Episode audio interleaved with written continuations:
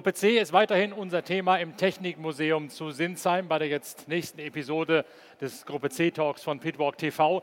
Wir schauen weiterhin voraus auf das Hockenheim Historik, wo die Gruppe C ihr Deutschland Comeback erleben wird.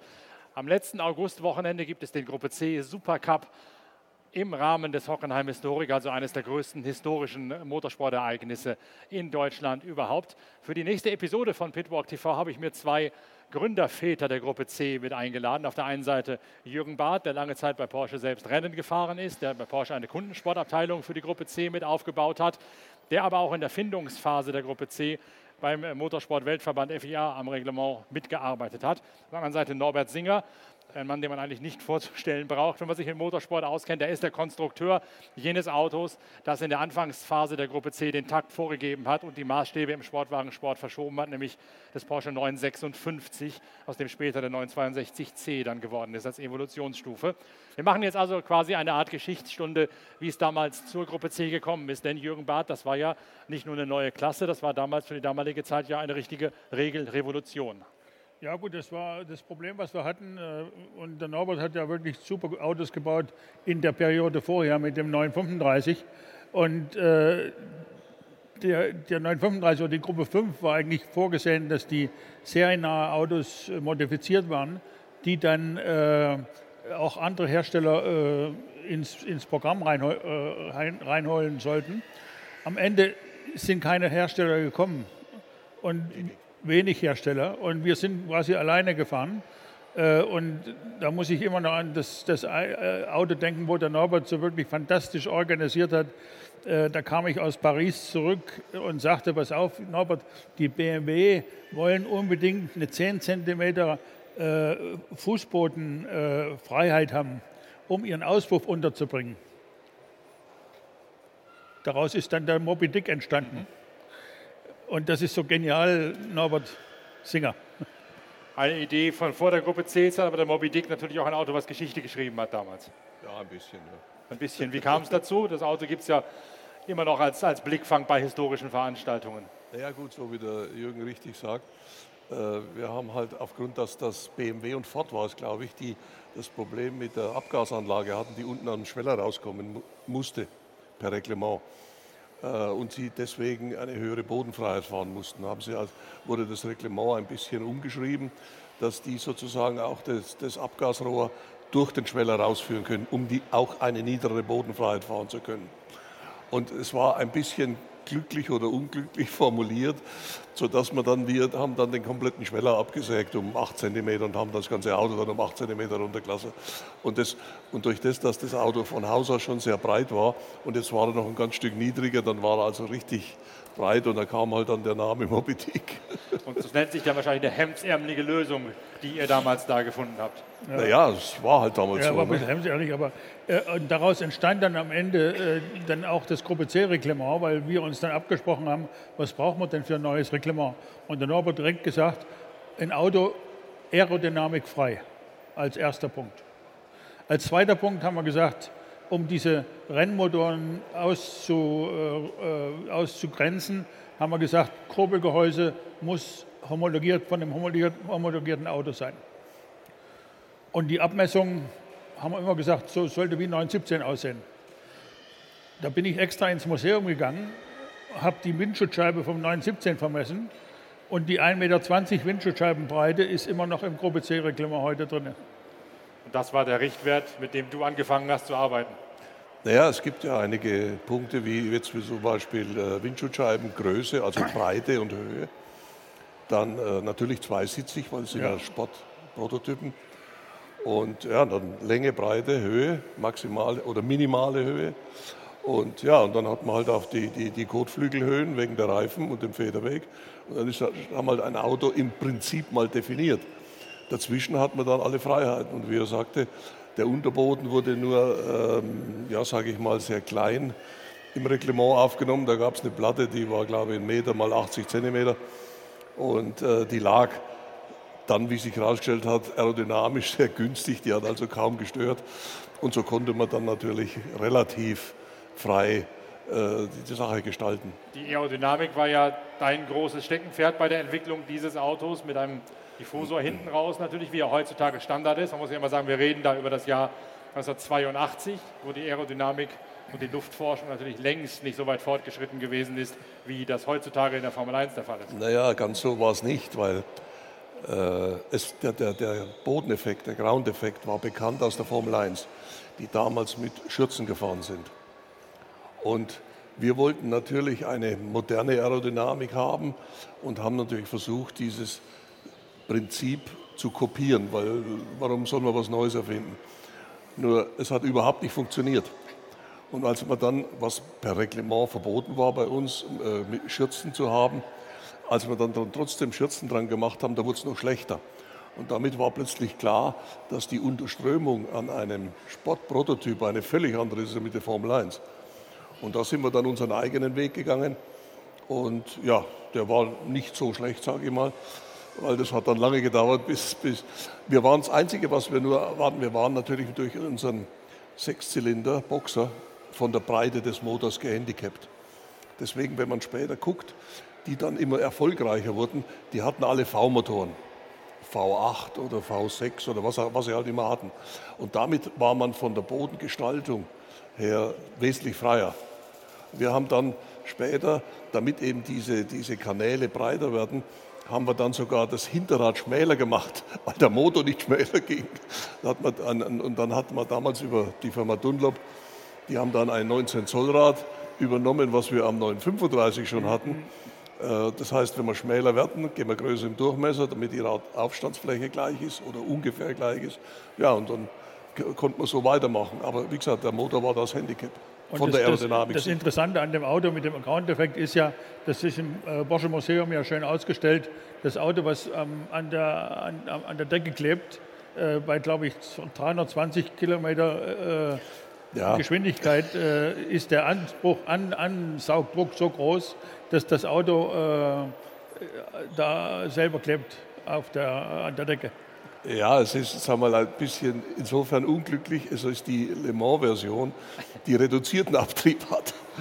Die Kurzheck-Version, die konnten also mit 180, 200 an der Decke fahren, theoretisch. Ein weiteres Thema, was ihr damals schon ins Reglement verankert habt, ist das, was man heutzutage immer hört, Effizienz. Das ja, war das damals war, ja schon eine Verbrauchsformel. Das war ganz, ganz wichtig und hier hat auch bei uns damals der Herr Bott, äh, unser äh, Entwicklungsleiter, sehr starkes Wort mitgesprochen äh, und gesagt, wir brauchen ein Reglement, was auch für andere Hersteller interessant ist und das Reglement war Benzinverbrauch. Und wir hatten damals für die 500, für die 1000 Kilometer Rennen 500 Liter zur Verfügung. So fing das an. Und daraus entwickelte sich natürlich eine, wie soll man sagen, eine, eine Dynamik, um wirklich hier auch äh, am Motor und in anderen Bereichen äh, Sachen zu elaborieren, die uns zu äh, der vollelektronischen Einspritzung geführt haben, schneller geführt haben, als es sonst äh, der Fall gewesen wäre. Und es sind viele Sachen, die aus dem Motorsport dann natürlich äh, hier getestet worden, dann in die Serie übernommen worden. Und das ist, glaube ich, das Wichtigste gewesen. War das damals ein ähnlicher Techniktreiber und Trendsetter, wie die LMP1 dann später geworden sind mit der ganzen Hybridisierung? Äh, ein bisschen, glaube ich schon. Aber ich glaube, in der Zeit, wo wir damals äh, waren, hatten wir äh, mit der Gruppe 6, wo ich noch Le Mans gewonnen habe, 77 mit einem 2,1 Liter Motor, äh, luftgekühlt, mechanische Einspritzung äh, mit, äh, mit 520 PS haben wir so 44 Liter pro 100 Kilometer verbraucht. Mit dem 962, zehn Jahre später, sind wir mit 3 Liter Motor, mit 620 PS, also 100 PS mehr, äh, luftgekühlt, äh, wassergekühlten Motor, voll elektronische Einspritzung, sind wir auf 40 Liter runtergekommen. 100 Kilometer. Und das ist genau der Gag, wo der Motorsport seine, äh, äh meiner Ansicht seine Ziele hatte, auch hier neue Sachen für die Serie rauszubringen. Entwicklung für die Serie rauszubringen. So wie wir das mit dem Über, wie sagt man, Überwachungssystem, Luftdrucküberwachungssystem in den Rädern hatten, was heute jedes Auto hat. Äh, das ist damals Motorsport gewesen. Und muss man sagen, leider heute fehlt das ein bisschen. War das auch der Antrieb für einen Konstrukteur, sich da so zu engagieren oder ist das für den Konstrukteur eines Rennautos zweitrangig, Hauptsache das Ding gewinnt? Naja, es gewinnt nur, wenn es im Verbrauchlimit liegt. Also das zählt schon dazu. Man kann also nicht lustig losfahren und dann sagen, naja, das Reglement ist schuld, wenn ich ohne Benzin liegen geblieben bin. Was ja passierte manchmal. Was ja am Anfang passiert ist. Gut, das waren halt dann äh, äh sage ich mal, individuelle Fehler, weil die Anzeige vielleicht äh, äh, falsch angezeigt hat oder sonst irgendwelche Themen. Aber im Wesentlichen ist, muss man sagen, kaum einer am Schluss stehen geblieben. Das, den Fall gab es schon, aber es war nicht so, dass, dass sie reihenweise stehen geblieben sind. Überhaupt nicht. Ja. Nein, also das hat schon gepasst. Ich habe mal, weil das Thema immer wieder hochkommt, mal so ein bisschen eine, eine Grafik äh, versucht. Und das ist ganz lustig. Wir haben ja 82 angefangen und es ging also bis 86, wo wir also wirklich werkseitig dabei waren. Da haben wir den Verbrauch den mittleren Verbrauch pro Stint, also nicht eine einzelne Runde, sondern das waren halt je nach Strecke dann 20, 30 Runden, also pro Stint, haben wir den Verbrauch um 20 Prozent gesenkt in vier Jahren, sind aber zwei Sekunden im Mittel schneller gefahren. Und das zeigt eigentlich, dass in der Entwicklung doch sehr viel mehr gesteckt ist, als man nach draußen äh, bekannt gegeben hat oder was draußen wirksam wird. Wir haben gesagt, naja, die fahren halt. Aber wenn man es wirklich streng nimmt, die gleiche Rennstrecke, also gab ja da zum Beispiel Silverstone und Spa, die haben sich in der Zeit nicht geändert, da war das tatsächlich so. Wo kamen die Schritte her? War das? Das, wie der Jürgen sagt, da war natürlich äh, die, die, die, die, die, das Thema Verbrauch ja, von der mechanischen Einspritzung zu der elektronischen. Dann die elektronische Einspritzung hat dann äh, äh, die sequenzielle, also jeder Zylinder wurde extra bedient. Dann gab es eine Klopfregelung und all diese Dinge, die sind Zug um Zug halt hineingekommen. Und das hat jedes Mal äh, den Verbrauch ein Stück gesenkt. Ne? Der 956 galt ja zu Recht damals als das Maß aller Dinge. Es gab noch Lancia, die versucht haben, mit erst Überbleibseln, quasi Relikten, die sie umgebaut haben, aus der mhm. vorherigen Kategorie dagegen anzuhalten. Dann hat Lancia ein eigenes Auto gebaut. Das hat auch mal irgendwas gewonnen, aber längst nicht so, dass ja. es eine Gefahr für Porsche dargestellt hätte. Wann merkt der Ingenieur, dass das Auto, was er da gerade zeichnet oder gezeichnet hat, nun tatsächlich der große Wurf ist? Wann, wann weiß man, das ist jetzt der FC Bayern München des Motorsports? naja, äh, nach den ersten Rennen ich meine, die, die, die, die, ersten Tests, die ersten Fahrt hast du ja gemacht. Da hatte ich also schon richtig, naja, ob das alles so funktioniert, was man sich ausgedacht hat. Und dann war das erste Rennen in Silverstone, das ging ja dann relativ gut. Nur hat der Lancia halt gewonnen, weil er ohne Verbrauchslimit fahren konnte. War ja Gruppe 6, die ja. waren noch zugelassen. Dann Le Mans war eigentlich schon das erste große Highlight. Aber Le Mans über die große Distanz, da gibt es sehr viele Ungenauigkeiten. Aber dann später in Spa und so weiter hat man gesehen, wir sind am richtigen Weg. also das ja mussten auch, einige Rennen bestätigen. Du musstest ja auch als Fahrer erst einmal lernen, mit dem Ground-Effekt umzugehen. Und das war schon richtig heavy Ground-Effekt, weil äh, deine äh, Nackenmuskeln äh, wurden dann schon richtig äh, stark beansprucht. Und ich kann mich gut erinnern, die ersten Testfahrten, die wir gemacht haben, also die erste Testfahrt, traumhaft schön in Weissach, äh, ich wollte gar nicht mehr aufhören und dann mussten sie mich reinwinken äh, dass wir mal kontrollieren konnten, ob alles in Ordnung ist. Und dann die späteren Testfahrten, die wir gemacht haben, äh, teilweise auf der, auf der Bergstrecke, Bremsenversuche und so weiter, äh, da hast du mitgekriegt, was das Auto alles kann. Aber du brauchtest dann auch am Ende solche Arme, um das teilweise um die engen Kurven zu bewegen, weil wir haben, wie es heute der Fall ist, keine Servolenkung gehabt, keine Servobremse und auch keine Air Condition drin. Äh, wir haben es halt ausgehalten, wie es so ist. Ihr habt ja auch tatsächlich die Fahrer verblüfft mit dem, was das Auto kann. Jochen Maas hat mal gesagt, nach seinem ersten Test in Le Castellet war er, glaube ich, dass er tatsächlich dir nicht geglaubt hätte, was du sagst, was er mit dem Auto machen sollte. Ja, das war äh, äh eine, eine, nette Geschichte, weil äh, das, das, frühere Paul Ricard hatte ja nach der Boxengerade eine, ein schnelles S. Dies ist ja dann später äh, verschärft worden, weil da gab es einen tödlichen Unfall. Aber früher war das ein, scharfes, also ein schnelles S, das mit 250 vielleicht gegangen ist. Und nach meiner Rechnung hätte das voll gehen sollen. Und äh, von der Box hat man immer gesehen, da sind kurz die Bremslichter angegangen. Und dann hat man natürlich den Fahrer gefragt, Jochen Maas oder Jack X, haben gesagt, sag mal, eigentlich geht das ja voll. Und da sagte, der X sagte so schön, also wenn der Jochen das voll fährt, dann fahre ich sie auch, aber als erster bin ich nicht. Das heißt, die mussten sich herantasten. Und wo wir dann später im Spätsommer oder im Frühherbst wieder zum Testen hingekommen sind, bald um die nächste Weiterentwicklung zu, äh, äh, zu prüfen, da war das überhaupt kein Thema. Die fuhren voll.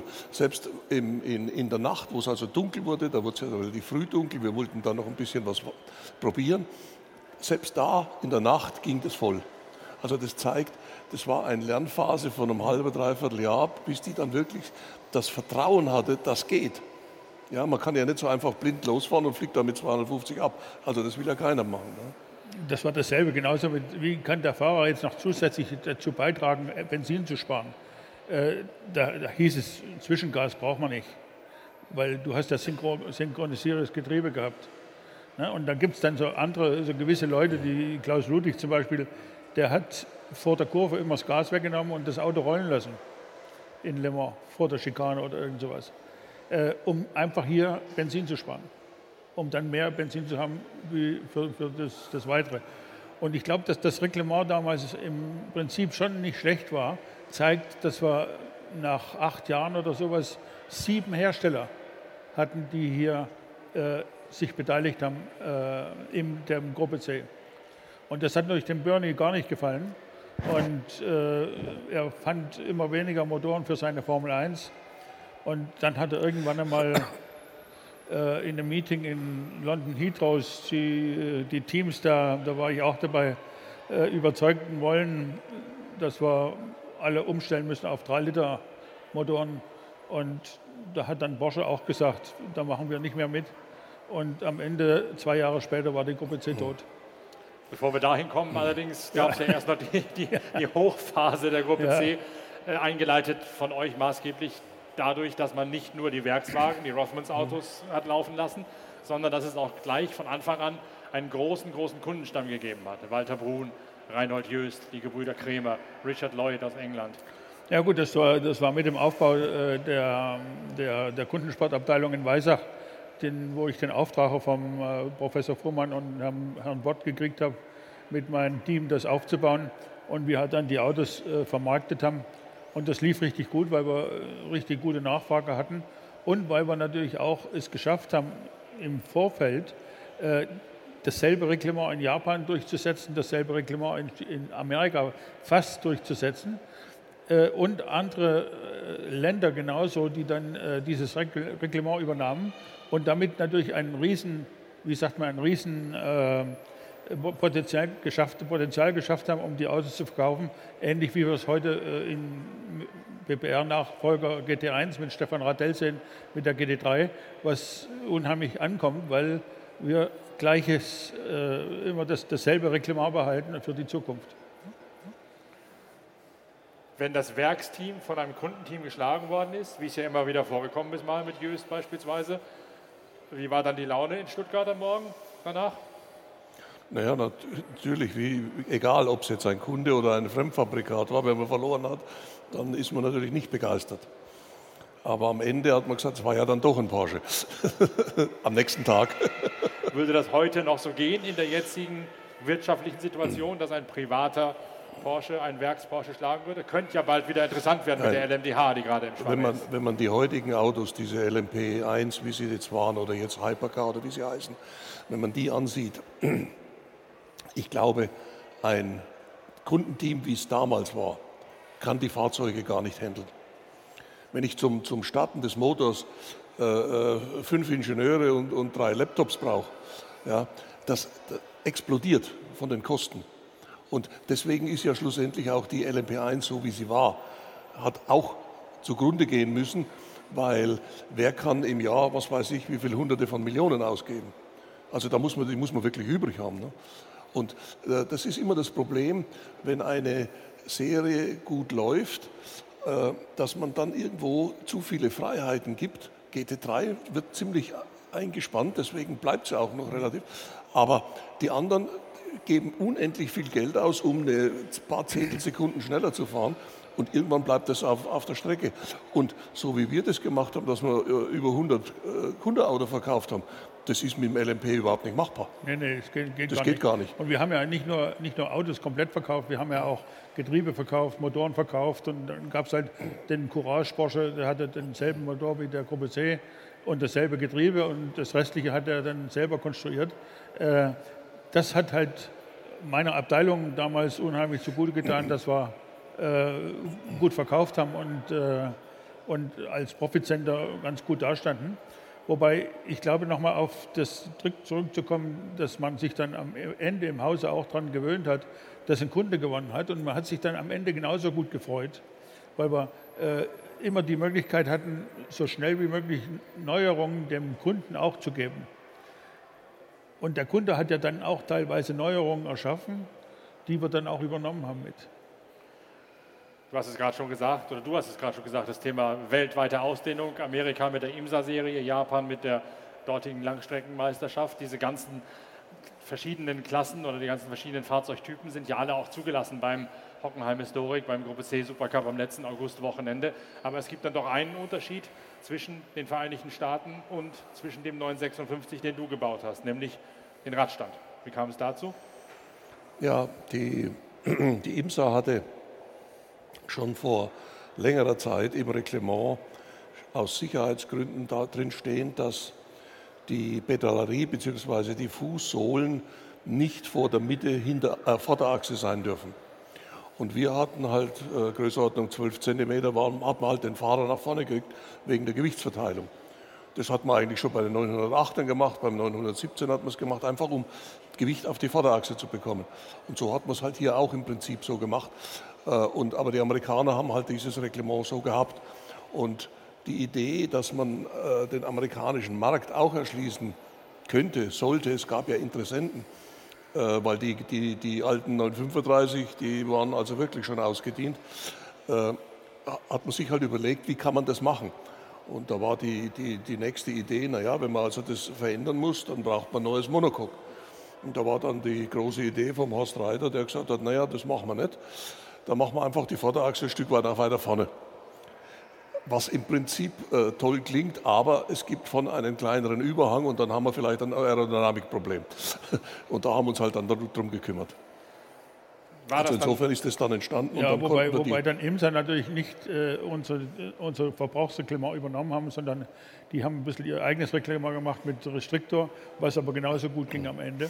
Und äh, am Ende haben sie dann doch ein Verbrauchsreglement übernommen, wenn ich mich richtig erinnere. Ja, ne, äh, das kam dann später, als sie, wie sie einen Restriktor eingeführt haben, weil sie haben nämlich gemerkt, dass wenn man, die Motoren waren ja, äh, die hatten da so ein ganz tolles Diagramm, wo man Hubräume mit Gewichte ableiten konnte. Und dann Hubräume mit Turbo und, und, und so weiter. Und dann haben sie halt irgendwelche Gewichte hineingeschrieben. Und äh, äh, in der nächsten Saison hat man die Gewichte wieder verschoben, so ungefähr, weil es noch nicht gepasst hat. Oder man hat es zu weit verschoben. Dann hat man wieder ein Stück zurückgeschoben. Also es gab jedes Jahr ein neues Reglement, wo dann die, die, die entsprechend adaptiert wurde, um einfach die Balance halt. Dam damals hieß es nicht POP, heute heißt es halt POP. Ist aber im Prinzip nichts anderes als POP. Aber es war im Prinzip nichts anderes als, ja. Und es war dann immer so ein bisschen, äh, man hat manchmal das Gefühl gehabt, naja, jetzt hat der Porsche da jahrelang dominiert, jetzt wird es langsam Zeit, dann tun wir den ein bisschen da äh, mehr Gewichte drauf. Wir waren dann, was weiß ich, bei 900 Kilo, 150 Kilo und die anderen, die konnten dann schon mal mit 50 Kilo weniger fahren und dann haben sie geschaut, wie es wird. Ja, und so ist es halt. Also die, die Amerikaner standen zunächst im Vorderfeld, äh, die, die, das Spektakel, die wollten spannende Rennen sehen, was ja im Prinzip verständlich ist. Und wie es heute ja im Prinzip auch immer noch ist. Was heute zum Teil auch noch ist, ja. Das ganze, die ganze Gruppe C-Ära war ja in einer Phase des rasanten Umbruchs im Motorsport. Da kam gerade das Thema Kohlephase auf in der Formel 1 von ja. John Barnard und von Gordon Murray, die das da pioniermäßig gemacht haben. Ich glaube, 82 hat John Barnard das erste Kohlefaserauto gemacht oder 83. Äh, ich glaube ein bisschen später, aber es könnte in der Gegend gewesen war, sein, ja. Jedenfalls ja. war der 956 deiner war noch ein Aluminium. War Aluminium. Was für uns ein Riesenschritt war, weil wir kamen vom Rohrahmen. Und äh, es kam ja dann, äh, wurde ja von verschiedenen Firmen für den 962 oder von 956 Kohlechassis angeboten. Da wollte ich ja, gerade hin, ja. sind ja einige Teams dann mit beiden Füßen raufgesprungen. Und äh, äh, die Werbeslogans waren leichter, steifer. Äh, ja, wir haben dann mal so ein Kohlefaserchassis in Weissach gehabt.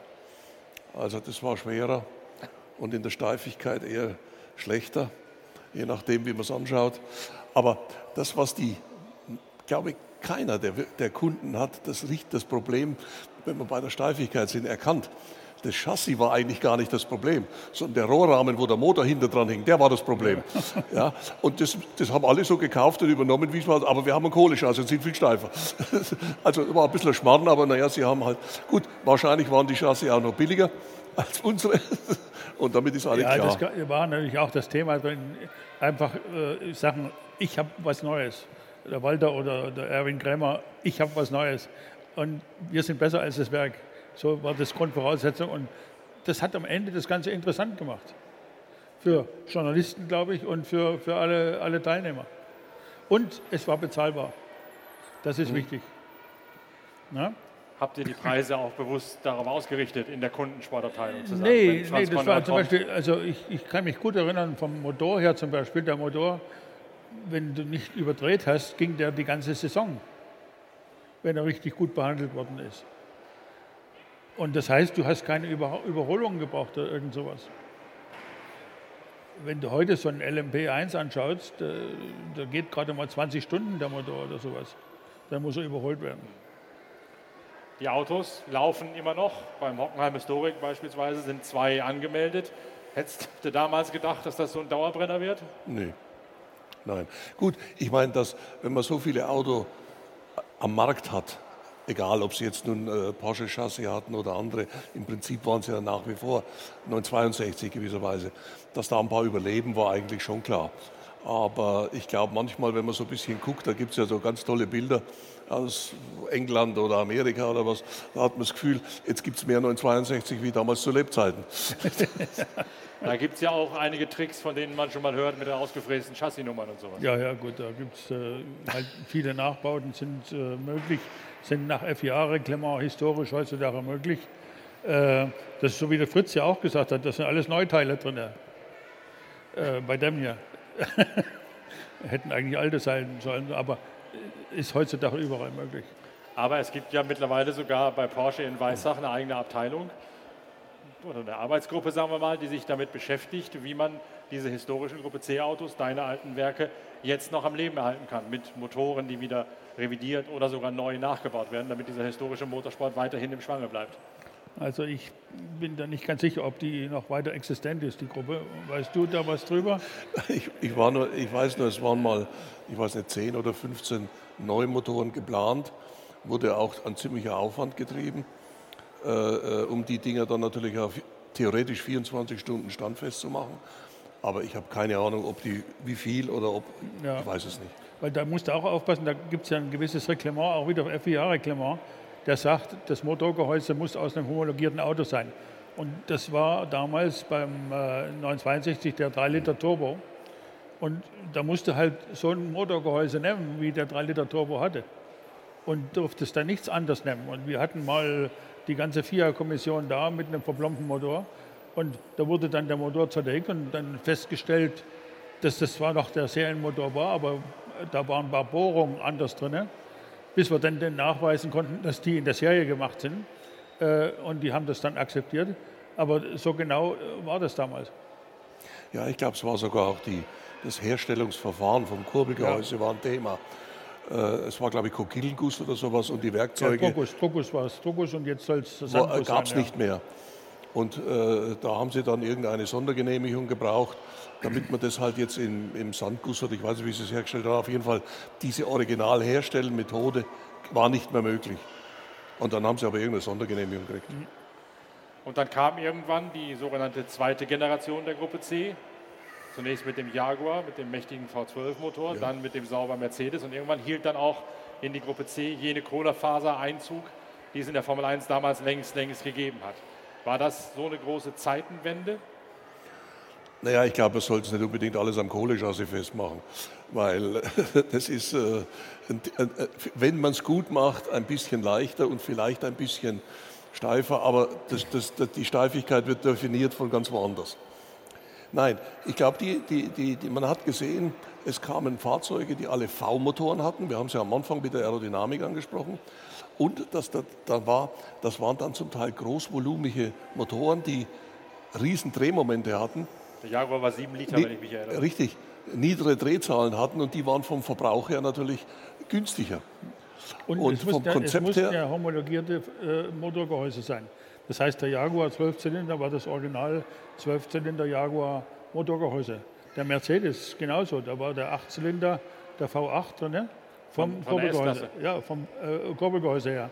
Und dass du dann oben aufbauen konntest, das war auch klar. Ja, also vom Motorkonzept her war es natürlich deutlich besser, wenn man die Ölpuncharbeit anguckt und all diese Dinge. Die, waren, die Voraussetzungen waren da viel besser. Und wir waren halt mit unserem Boxermotor gehandicapt. Man hat alles Mögliche gemacht, aber irgendwo, wenn das Konzept nicht stimmt oder die anderen ein besseres haben, dann sind sie halt zweiter Sieger. Das hast du gerade schon gesagt, die Gruppe C ist dann irgendwann eines jähen Todes gestorben. Wir haben es in, du hast es sogar damals in der Kolumne in der Zeitschrift Bitwalk schon mal rausgearbeitet in der Anfangsphase. Eine, ein politischer Meuchelmord sozusagen. Ja gut, der, der Meuchel kam von Bernie, weil er, weil er keine Motoren mehr kriegte für seine Formel 1 und er sah halt immer mehr Hersteller in die Gruppe C gehen. Und wie gesagt, wir hatten am Ende sieben oder neun Hersteller in der Gruppe C in Le Mans. Und äh, das war ein rotes Auge für ihn. Und dann zusätzlich kam noch natürlich dazu, dass wir auch äh, plötzlich Live-Übertragung im Fernsehen hatten.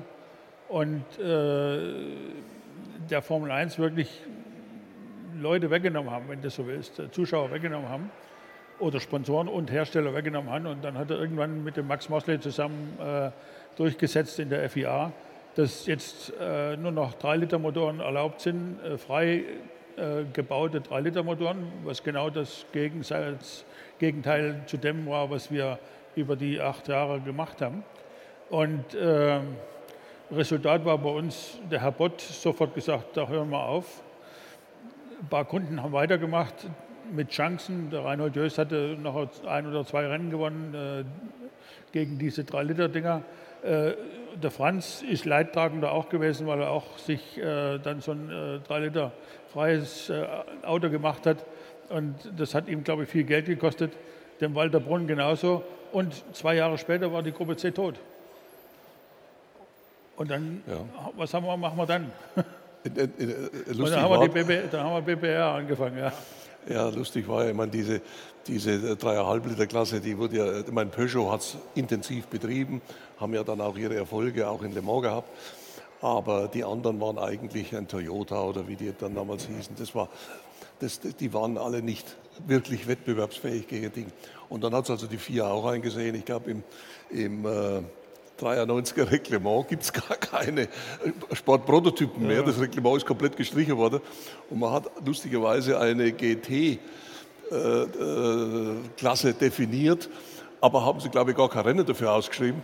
Und dann seid ihr gekommen mit der BPR und habt gesagt, das machen wir selber. Nee, nee, da habe ich ja, da habe ich ja Norbert, da habe ich ja schon im, in der Zeit, wo Bernie dann umgestellt hat, habe ich ja schon angefangen zu arbeiten mit meiner Position in der Herstellerkommission, mit den Japanern geredet, mit, mit äh, Amerikanern auch geredet, dass wir wieder diese Möglichkeit schaffen, für GT-Autos Motorsport zu treiben, was plötzlich nicht mehr der Fall war. Du konntest keine Rallyes mehr fahren, du konntest nichts, keine Motorsport mehr fahren und so weiter in der Zeit. Also haben wir das wieder aufgemacht. Resultat war Le Mans schreibt die GTs auf, auf. Der Norbert hat die super Idee mit dem Jochen Dauer 962, der Straßen zugelassen war und äh, keinen Crashtest brauchte. Und äh, dann haben wir da zwei Autos eingesetzt. Äh, der Alain Berthaud, der äh, von Mans war da nicht so begeistert da, dazu und wir haben es dann noch gewonnen. Das heißt, das Reglement wurde dann ein bisschen verschärft. Und dann haben wir den ADAC so weit gebracht, äh, auch eine GT-Serie auszuschreiben. Und so entstand dann die heutige GT, GT3, wenn du so willst.